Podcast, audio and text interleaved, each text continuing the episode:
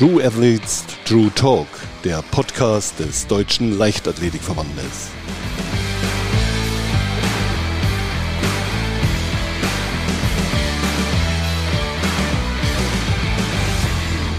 Und da huschen wir wieder mitten rein in eine neue Folge von True Athletes, True Talk. Ich habe heute eine Frau zu Gast, die mir vor ein paar Wochen persönlich einen wirklichen Gänsehaut-Moment beschert hat. Beim Hamburg-Marathon hat sie nur neun Monate nach der Geburt ihrer Tochter ihre Bestzeit auf 2,25,48 gesteigert, ist auf Platz 6 der ewigen deutschen Bestenliste gelaufen und hat, das war wahrscheinlich für sie das persönlich erfolgreichste, die Olympianorm geknackt. Ich sage herzlich willkommen, Fabienne Königstein.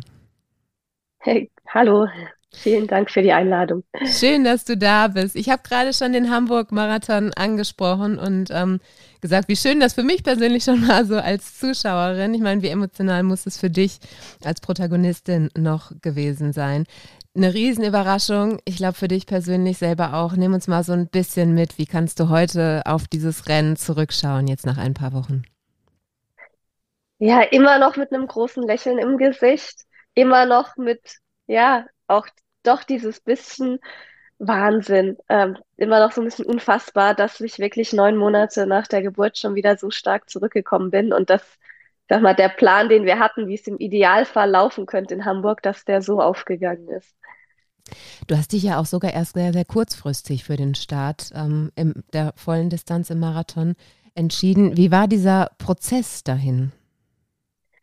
Genau, nach der Geburt ähm, haben wir einfach gemerkt, dass der Körper doch Zeit braucht ähm, und ich von den Laufumfängen noch nicht so hoch war, dass wir gesagt haben, wir richten die Trainingsplanung so aus, dass ich im Frühjahr zehn Kilometer und Halbmarathon laufe und erst im Herbst die volle Marathonstrecke.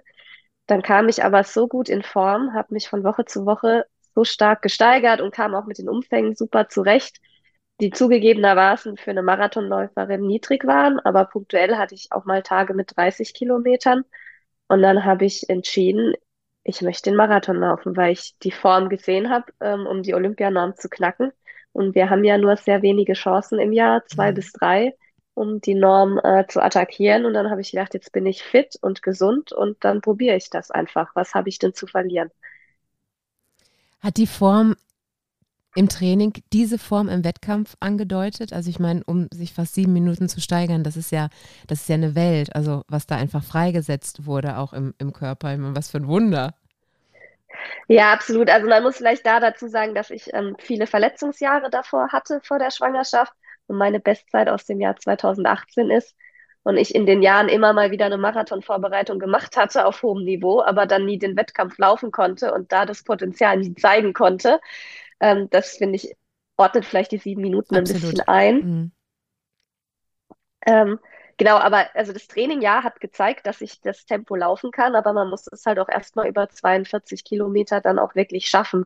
Beim Marathon ist immer so ein bisschen das Fragezeichen da hinten, was passiert denn mhm. wirklich am Ende des Rennens. Da kommt wahrscheinlich auch wieder so dieser Stich, dieses Stichwort mentale Stärke hinzu. Dein Mann Carsten hat ja auch im, im Nachhinein im NDR-Interview gesagt, dass er glaubt, dass die Geburt dich mental auch noch stärker gemacht hat. Was meint er damit wohl konkret?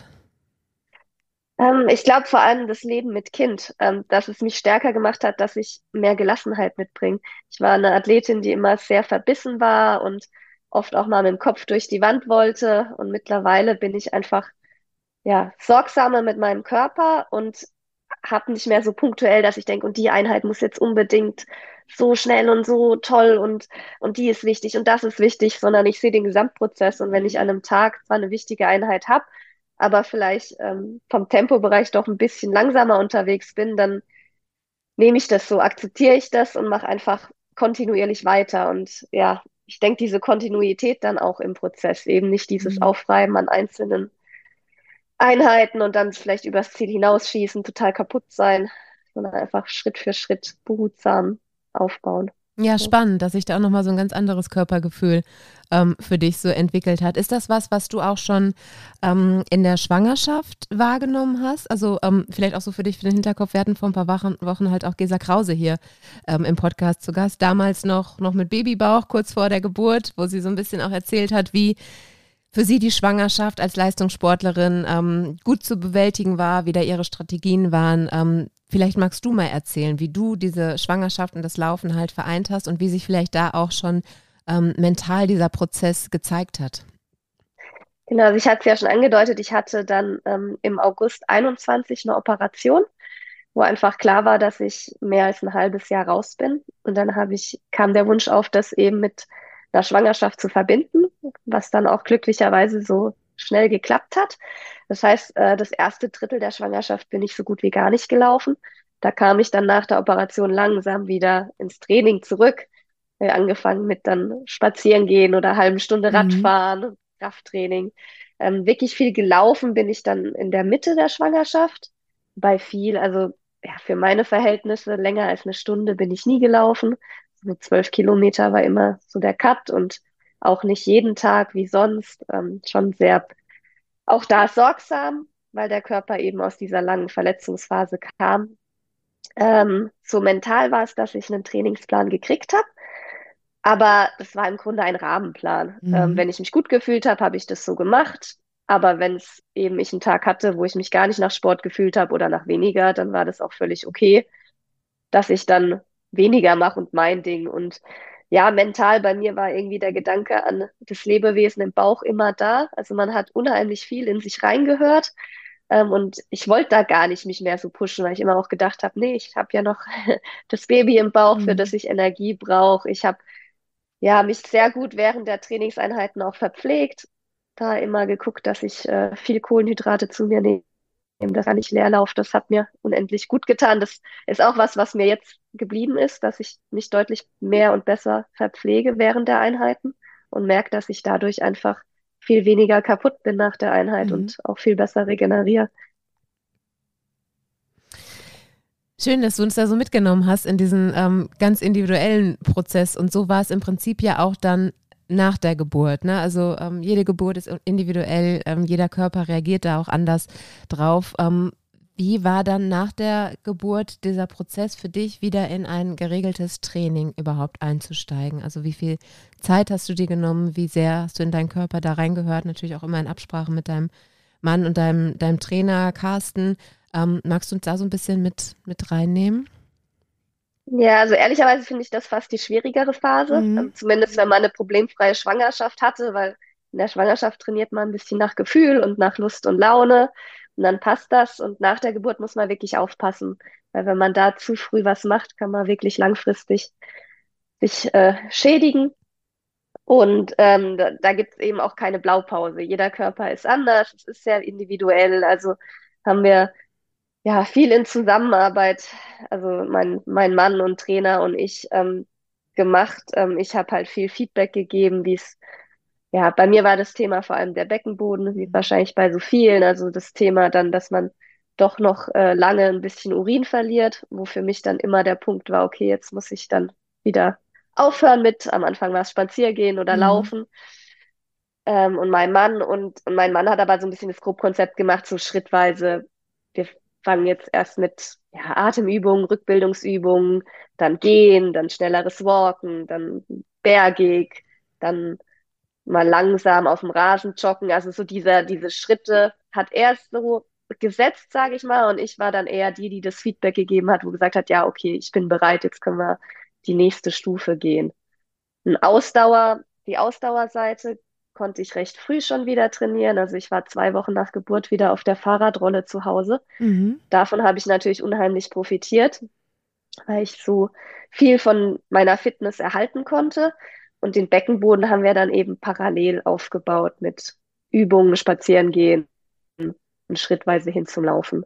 Aber letztendlich würde ich sagen, hat es drei Monate gedauert, bis ich wirklich mal wieder eine halbe Stunde bis 40 Minuten laufen konnte. Mhm. Und da musste ich schon sehr geduldig sein. Ich weiß im Nachhinein und auch die wahrscheinlich anderen Mamas werden sagen, boah, wahnsinnig schnell. Aber so als ungeduldige Athletin, wo einfach die Beine nach vier Wochen nach der Geburt schon wieder sagen, boah, ich bin bereit und ich will, aber der Beckenboden einfach noch seine Zeit braucht und man dann denkt, naja, jetzt bin ich bei zehn Minuten laufen, übermorgen dann bei 20 Minuten. Nein, mhm. ich war auch eine Woche später immer noch bei zehn Minuten, weil es einfach noch nicht mehr war. Ja, ist auch schön, dass du das nochmal so erzählst, weil ähm, nach dem Lauf in Hamburg kam ja auch ganz, ganz viel Bewunderung natürlich für diese Leistung. Aber es kamen halt auch diese kritischen Stimmen, die gesagt haben so, oh Gott, oh Gott, nicht, dass sich das jetzt andere ähm, Läuferinnen so als Vorbild nehmen oder sich daran jetzt halt ähm, dann messen. Also mit anderen Läuferinnen meine ich jetzt vor allem auch ähm, Freizeitläuferinnen, die natürlich auf einem anderen Fitnesslevel einfach schon einsteigen. Ähm, wie, ich weiß nicht, ob diese Stimmen überhaupt bei dir angekommen sind oder ob die eher so in den sozialen Netzwerken halt irgendwie ähm, verblieben sind. Aber wie, wie reagierst du darauf, wenn du solche Stimmen ähm, hörst oder das auch bei dir ankommt? Ja, da ist definitiv ein Punkt da. Ähm, ich weiß nicht, ob jetzt eine nicht Marathon-Leistungssportlerin neun Monate nach der Geburt sich einen Marathon wieder als Ziel setzen sollte, hatte ich ja in Klammern eigentlich mhm. auch nicht, sondern mir da mehr Zeit gelassen. Ähm, es ist sehr individuell und man muss einfach ein bisschen sich daran orientieren, was man vor der Schwangerschaft für ein ja, für ein Fitnesslevel hatte, wie gut man in der Schwangerschaft trainieren konnte und wollte und wie schnell man nach der Geburt da wieder zurückkommt. Ist, also man braucht einfach dieses Körpergefühl und man sollte sich nicht unter Druck setzen, weil das musste ich natürlich in den ersten Wochen und Monaten auch einfach lernen. Wie schaffe ich mir die Freiräume fürs Training? Also dieses Zeitmanagement und organisatorische. Ähm, und, und wie schaffe ich es auch mit Training dann trotzdem noch, wenn ich eben stillen möchte, was ich auch gemacht habe, da noch Energie zu haben, ähm, mit den Nächten, die da nicht ja. so gut sind. Also auch einfach dieses ganze Gesamtkonstrukt. Und ähm, da würde ich jeder Frau sagen, man soll sich echt nicht unter Druck setzen. Klar, ähm, das Signal, der Körper ist äh, Wahnsinn, der Frauenkörper. Also man kann schnell auch wieder Sport machen. Man sollte jetzt auch keine Angst haben. Ich glaube, viele Frauen haben auch viel Angst und Verunsicherung nach der Geburt und würden eigentlich gern schon wieder, aber manche Ärzte auch, nee, irgendwie neun Monate lang gar mhm. kein Laufen. Finde ich auch den falschen Ansatz. Also man kann da durchaus Sport machen, aber halt wirklich sich nicht unter Druck setzen, ähm, keinen Zeitplan setzen, Schritt für Schritt und ganz individuell auf sich hören. Ja. ja ist, ähm, es gibt, wie du schon sagtest, es gibt ja nicht dieses eine Beispiel, das für alle halt irgendwie so funktioniert. Und ganz ähnlich ist es ja auch mit dem Zeitmanagement, weil auch jedes Kind ist da anders. Ich ähm, spreche da als äh, Mama auch aus Erfahrung.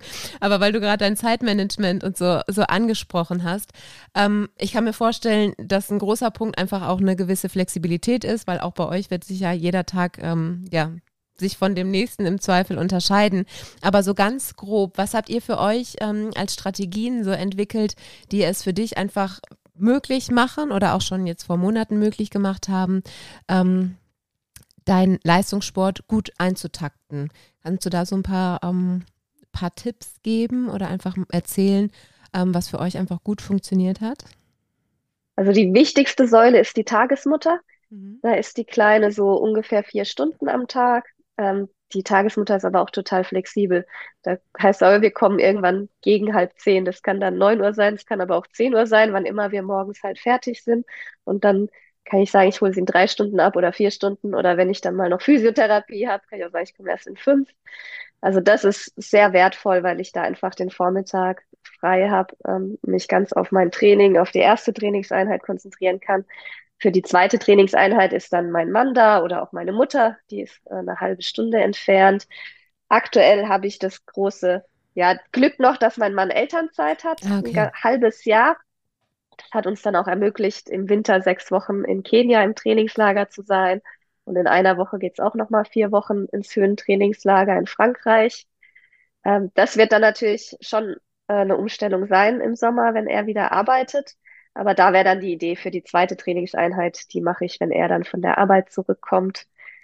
Und Wochenends äh, sieht es dann oft auch so aus, dass ähm, er mich auf dem Fahrrad mit Baby im Anhänger äh, bei den Läufen begleitet.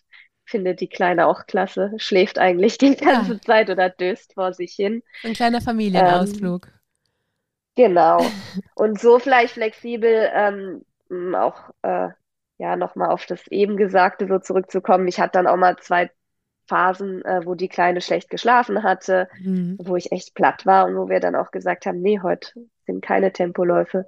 Wobei, das ist nicht wir, sondern mein Trainer, mein Mann, der mich halt täglich sieht, der dann gesagt hat, ey, guck mal in den Spiegel so ungefähr, du machst heute keine Tempoläufe. Dann gab es kurz Protest meinerseits, aber recht schnell auch die Einsicht, ja, eigentlich hat er recht. Man ja. hat halt immer immer, eigentlich möchte man ja den Trainingsplan so zu 100 Prozent umsetzen und dann fällt es mir nach wie vor schwer, dann zurückzustecken und zu sagen, nee, du hast ja absolut recht. Ähm, es macht an der Stelle keinen Sinn. Und so vielleicht Flexibilität reinzukriegen. Ja. ja, da scheint ihr euch aber auch gut so zu ergänzen als Team weil du eben auch ähm, Kenia angesprochen hast. Ähm, auch da habe ich, ähm, ich glaube, in einem deiner letzten Interviews gelesen, dass es auch da ähm, von Familienseite so einen gewissen Protest gab, als ihr sagtet, nee, wir fahren jetzt ähm, auch mit der, mit der kleinen Skadi ähm, nach Kenia. wie hat es dann funktioniert? Also erzähl mal, wie hat sie Afrika diese sechs Wochen erlebt und wie hast du das auch für dich in dieser ganz neuen Rolle halt einfach erlebt? Also es hat super funktioniert. Da hatten wir, ja, irgendwie, ja, hat funktioniert. Ähm, Anreise war schon mal problemlos. Das ist ja mit Baby ist ja alles auf mhm. einmal spannend. Das erste Einkaufen ist spannend, das erste Mal eine Stunde Autofahren ist spannend und das erste Mal Langstreckenflug ist natürlich auch super spannend, aber da hat sie auch die größte Zeit geschlafen und hatte, ist äh, ein bisschen durch die Gänge gekrabbelt im Flugzeug. Ähm, Genau, sie hatte gerade krabbeln gelernt, als wir los sind und dort vor Ort, ich war schon etliche Male dort, mein Mann auch, wir kennen die Gegebenheiten. Ähm, da ist eine schöne Hotelanlage mit Rasen und auch mit einer Gym. Ähm, da ist sie dann immer ja, über die Anlage gekrabbelt. Ähm, die Afrikaner haben einen ganz tollen Umgang mit den Kindern. Ähm, dort wird es wirklich gelebt, dass man sagt, äh, fürs Großziehen eines Kindes brauchst du ein ganzes mhm. Dorf. Also die nehmen die auf den Arm, also haben da viel weniger Scheu als jetzt vielleicht die Deutschen, die dann vielleicht erstmal fragen würden, ist es okay, wenn mhm. ich das Kind mal nehmen darf? So, die, die nehmen es einfach und ziehen Grimassen und bespaßen es. Also sie hatte echt eine tolle Zeit dort. Ähm, klar, bei sechs Wochen will ich, will ich das jetzt auch nicht alles nur verschönern. Hatten wir nach viereinhalb Wochen hatten wir mal ein bisschen Lagerkoller, mhm. als mein Mann ein bisschen Magen-Darm hatte. Ähm, das Baby ähm, hatte einen Harnwegsinfekt zwischenzeitlich. Mein Mann ist aber glücklicherweise Kindermediziner. Ähm, das kommt auch noch hinzu, es macht es einfacher. Perfekt, ja. ähm, die, die Antibiotikum haben dann auch direkt gewirkt, aber da war auch mal so ein Punkt, wo ich gesagt habe, soll man nicht einfach schon zurückfahren. Mhm. Genau. Und ja, für die Familie ist halt Kenia, wenn man nicht dort war, ach, die stellen sich halt da die die Blechhütten vor, sind die Leute dort auch noch, aber die Stadt äh, 40 Minuten entfernt hat auch Kliniken. Du kriegst dort alle Medikamente, die man braucht. Du kannst für 80 Euro ein MRT machen. Ähm, auch aus sportlicher Sicht ist man da mhm. soweit gar nicht so schlecht aufgestellt, wie man bei Kenia vielleicht denkt, wenn man ja. nur nicht dort war. Ja, ach, richtig schön. Auch, dass sie das so, so miterlebt und du ähm, auch so die Chance hast, in diese neue Rolle Mama und Läuferin halt so so reinzuwachsen. Ja, da sagst du, da wollte ich noch genau das Mentale, also mhm. das tierisch mal wieder mit. Zu Hause, ich mache dann doch die meisten Trainingseinheiten alleine. Klar war ich da irgendwie immer noch die Sportlerin, weil ich ja mein Training gemacht habe, aber gefühlt war doch irgendwie die Mutterrolle mehr im, im Kopf verankert. Mhm.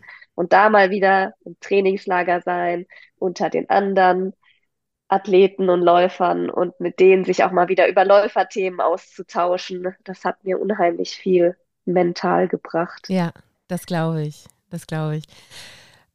Dieser Hamburg-Marathon, der hat ja dich jetzt nochmal auf ein ganz anderes Aufmerksamkeitsniveau gehoben. Natürlich auch gepaart mit der Sache ähm, Mama und Läuferin, aber da ist ja auch schlichtweg einfach diese unglaublich starke Zeit. Also bislang standst du auch aufgrund deiner Verletzung ja noch nicht so stark im, im Rampenlicht, auch wenn du schon deutsche Meisterin warst und auch bei der ähm, EM in Berlin ähm, beste Deutsche.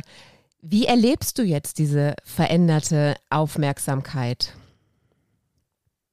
Also im ersten Moment hat es mich ehrlicherweise erschlagen, weil ich so viele Nachrichten auf dem Handy hatte und dann auch auf den sozialen Medien. Ähm, was ich schön finde, dass mittlerweile dann echt viele Leute einem auch auf Instagram schreiben. Aber ich bin doch jemand, der dann eigentlich die Ansprüche hatte, auch zurückzuschreiben. Ähm, an der Stelle, vielleicht, wenn jemand hört, es tut mir leid, ich habe es nicht geschafft, jedem dann wirklich ähm, zurückzuschreiben, weil es einfach so viel war. Ähm, aber als Athletenvertreterin freut es mich natürlich, dass ich jetzt nochmal das Thema Frau und Schwangerschaft und Spitzensport und ja, Vereinbarkeit von Familie und Spitzensport so ins Zentrum bringen konnte. Das ist schön, dass du das sagst, weil du bist ja nicht nur Mama und nicht nur Läuferin, sondern noch so, so viel mehr. Du bist, ähm, ich glaube, du bist fertig inzwischen mit deinem Studium, also molekulare Biowissenschaften ja. hast du studiert, genau. Und ähm, bist aber auch ja einfach auch in anderen Bereichen sehr engagiert.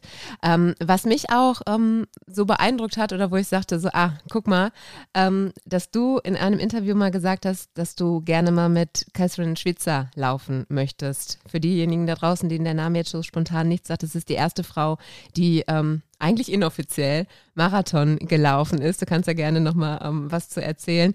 Ähm, aber natürlich ganz, ganz viel für den Frauensport gemacht hast. Ähm, warum hat sie dich so inspiriert oder warum ist da immer noch so, so das Bestreben von dir, wenn ich mal gerne, also wenn ich mit einem jemanden gerne laufen würde, dann wäre sie das? Ja, weil sie einfach nicht akzeptiert hat damals, dass Frauen keinen Marathon laufen dürfen. Also sie hat das bestehende System angezweifelt und hat den Mut gefasst, sich als ja, Mann verkleidet oder eben mit wirklich weitem Trainingsjogginganzug und Mütze, dass keiner auf den ersten Blick erkennt, das ist eine Frau, hat sie sich an die Startlinie des Boston-Marathons gestellt und ist gelaufen. All den Zweiflern oder Leuten, die gesagt haben, nee, die Frau kann nicht laufen und die Frau gehört wahrscheinlich an den Herd und muss Kinder erziehen, hat sie einfach eines Besseren belehrt und wurde dann aber während des Marathons auch erkannt von einem ich glaube, einem Streckenposten, mhm. dass sie eine Frau ist, der sie dann eigentlich auch von der Strecke ziehen wollte. Da gab es ein bisschen Handgemenge, aber sie hatte dann schon auch einen Freund, der mit ihr gelaufen ist, der dann da geholfen hat. Und letztendlich ist sie die erste Frau, die dann in Boston äh, den Marathon gelaufen ist und damit halt schon äh, vieles ins Rollen gebracht hat und okay. auch das ganze Thema damit präsent gemacht hat, sodass äh, ja seit 1992 ist der Marathon jetzt olympisch. Wenn man mal drüber nachdenkt, ist es echt noch nicht so lange mhm. für die Frauen olympisch ja. zugelassen. Ja. ja, und da hat sie natürlich viel den Weg auch geebnet, auch für, für Menschen wie dich jetzt einfach auch in dieser Rolle halt auch scheinen zu dürfen.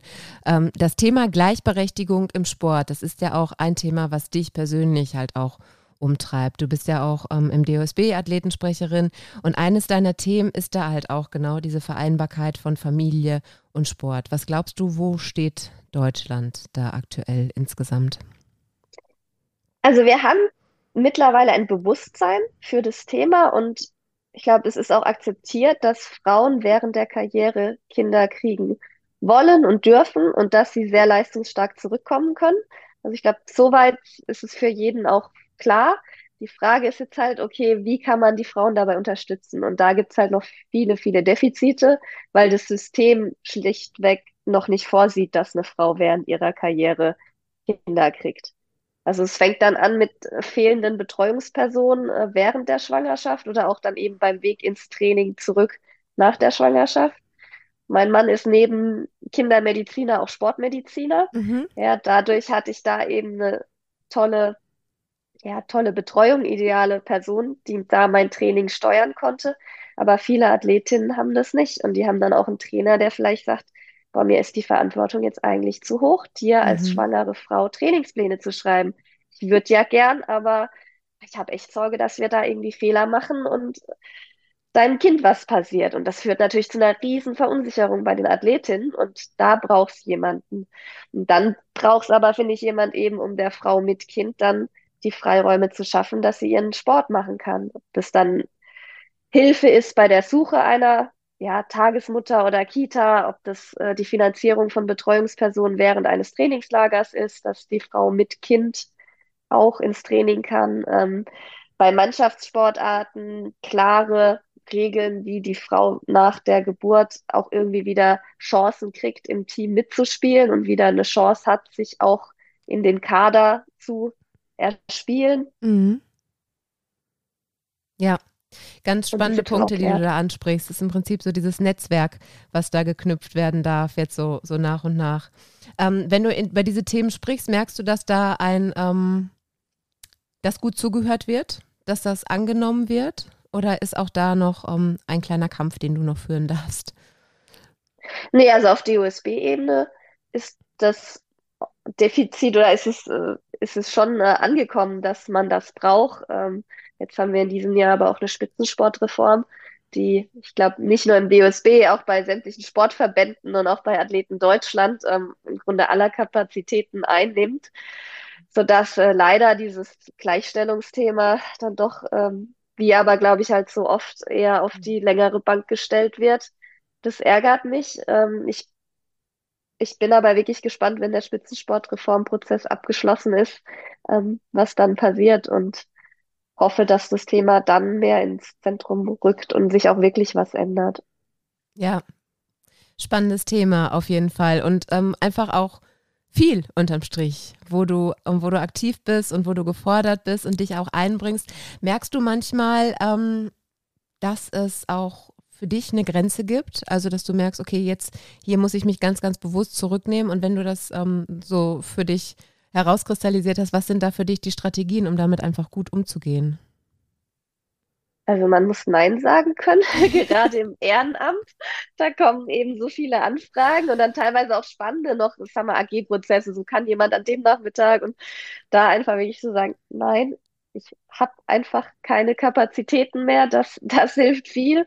Ich punktuell, wenn ich an Tagen ähm, dann wirklich merke, ich bin jetzt echt platt und ich brauche jetzt mal einen Abend für mich und kann jetzt gerade kein sehr aktives Baby, das wir haben, ähm, gerade, äh, ja, ich sag mal, gut betreuen, ja, weil das merkt ja dann auch, wenn die Mama ähm, gerade echt überm Limit ist, mhm. dass dann mein Mann äh, einspringt. Das funktioniert zum Glück immer gut, dass wenn ich kaputt bin, er dann bereit ist und wenn er mal ans Limit kommt, dann kann Sehr ich gut. übernehmen. ähm, ja, und priorisieren.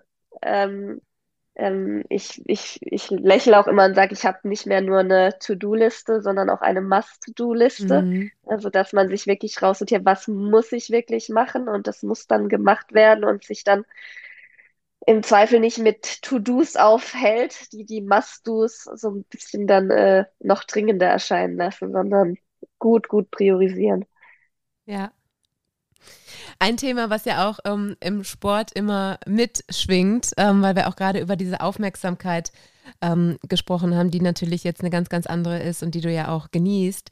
Ähm, das ist natürlich die Einsamkeit der Langstreckler. Also ähm, so viele Kilometer, die ihr ähm, und damit meine ich nicht nur dich, sondern die komplette Laufszene, ähm, einfach bewältigt, wo halt keiner am Rand steht und äh, klopft und keine Kamera neben dir ist und ähm, das Ganze begleitet. Also ich spreche von diesen Einheiten alleine im Regen, wenn es dunkel ist und alle so denken so, oh nee, bitte nicht. Was, was hilft dir da? Also wie, wie motivierst du dich in diesen ganz, in Anführungsstrichen, alltäglichen Laufsituationen? Also jetzt mit Kind muss man sagen, ähm, weiß man dieses, diese Loneliness natürlich zu schätzen, weil es ist Zeit nur für mich. ähm, ich sehe das nochmal ganz anders, die Trainingszeit mhm. und wie wertvoll sie ist. Ähm, ja, die Wettkampfziele helfen für mich in so Momenten ungemein, dass ich wirklich weiß, für was ich es mache, mhm. Ähm, was ist mein Ziel, ähm, Mittlerweile sieht man mich bei Regen und Dunkelheit aber auch nicht mehr draußen, sondern auf dem Laufband ja. mit irgendwelcher motivierender Musik auf den Ohren. Also die Zeiten sind auch vorbei oder auch im Winter dann, wenn es wirklich mhm. kalt ist und dann noch nass dazu, dann gehe ich lieber aufs Laufband. Was sind deine Ziele? Was motiviert dich da jetzt? Die Olympianorm, da kannst du ja schon mal einen Haken dran machen, aber ähm, nimm uns da gerne mal mit. Ja, Haken an der Norm ja, aber es gibt ja nur drei Plätze für mhm. Deutschland. Also sicher fühle ich mich noch ganz und gar nicht. Die Konkurrenz in Deutschland auf dem Marathon ist enorm hoch. Also mir fallen da so sechs, sieben Namen ein, ja. denen ich absolut zutraue, diese Norm noch zu, also meine, nee, meine Zeit noch ja, zu genau. unterbieten, wenn sie jetzt in den nächsten Monaten gesund und fit durchkommen. Also von daher möchte ich im Herbst auch noch mal einen schnellen Marathon laufen mich da einfach auch in Position zu bringen, äh, gegebenenfalls auch nochmal schneller zu laufen, wenn das nötig ist. Ja, und, und wenn es klappen sollte mit äh, wirklich Olympia, ähm, das ist dort eine ja, hügelige Strecke, also mhm. anspruchsvoll mit irgendwie so knapp 400 Höhenmetern, dann werde ich im Training versuchen, wirklich äh, gezielt auch bergiger und hügeliger zu laufen und mich so drauf vorzubereiten. Und mit den Trainingslagern muss man schauen. Ich habe ja schon erwähnt, ähm, dass die Elternzeit von meinem Mann endet, aber da ist beruflich auch nicht ganz so klar, wie es bei ihm in Zukunft aussehen wird. Also ja, er versucht schon irgendwie es vielleicht möglich zu machen, dass er über Homeoffice oder so dann mm, trotzdem mal super. mitkommen kann. Oder auch meine, ja, also Eltern oder Schwiegereltern, dass man die ein bisschen mit einspannt. Aber ich sag mal, vier Wochen ohne Kind, jetzt sowohl für mich mhm. als auch für meinen Mann, das ist uns beiden einfach noch zu lang. Hart, ja. Auch wenn es dann betreut wäre über die Großeltern. Ja, ja. wollen wir noch nicht. Äh. Ja, kann ich nachvollziehen. Ja, ist spannend, auf jeden Fall. Wenn und so für die Zuhörer, ein Höhentrainingslager macht halt erst eigentlich ab vier Wochen Sinn. Drei Wochen mhm. ginge, aber das ist schon knapp und stressig. Also da, da muss man einfach lange oben sein, damit man überhaupt einen Effekt hat. Mhm. Wenn du so auf deine Gesamtkarriere ähm, schaust, welcher sportliche Traum ist dann noch so für dich offen, so insgesamt, wo du sagst, das, das wär's? Eine EM-Medaille. Hm, schön. Weil das halte ich auch durchaus für realistisch als europäische oder deutsche Athletin. Ja, ja. ja. Und auf Weltmeisterniveau ist ja dann doch Weltmeisterschaftsniveau äh, die Konkurrenz gerade aus Afrika enorm stark. Da muss man auch ein bisschen realistisch bleiben. Ah, ein schönes Ziel. Richtig, richtig schön, ja. Wenn wir jetzt uns ähm, vorstellen, du hast noch ähm, viele, viele erfolgreiche Jahre vor dir und ähm, schaust dann irgendwann so am Ende deiner sportlichen Karriere so zurück. Ähm, als was sollen die Menschen dich in Erinnerung behalten? Also was möchtest du ähm, in deiner sportlichen Laufbahn so für, für Punkte gesetzt haben? Ja, da bin ich jetzt auf dem besten Weg schon. Ähm, die Frau, die es eben geschafft hat, auch mit Kind ähm, ja, erfolgreich ihren Sport zu machen und die da hoffentlich für die gesamte Gesellschaft ein Vorbild ist, weil das Thema ja in ganz vielen beruflichen Zweigen einfach äh, aktuell ist. Also diese Vereinbarkeit von eigenen Zielen und Träumen und Kind. Und vielleicht die Fabienne, die sich nicht unterkriegen lässt und auch wenn Verletzungen kommen oder andere ja, schwierige Umstände, die dann ähm, weiter ihren Sport liebt und macht und dran bleibt und nicht den Kopf in den Sand steckt, sondern eben immer einmal mehr aufgestanden ist, als sie hingefallen ist. Das klingt super schön, Fabian. Wir werden das begleiten und ich danke dir von Herzen für dieses schöne Gespräch, dass du uns so mitgenommen hast in deine neue Rolle und ähm, ich glaube auch ganz vielen Mut gemacht hast. Vielen Dank. Ja, das hoffe ich.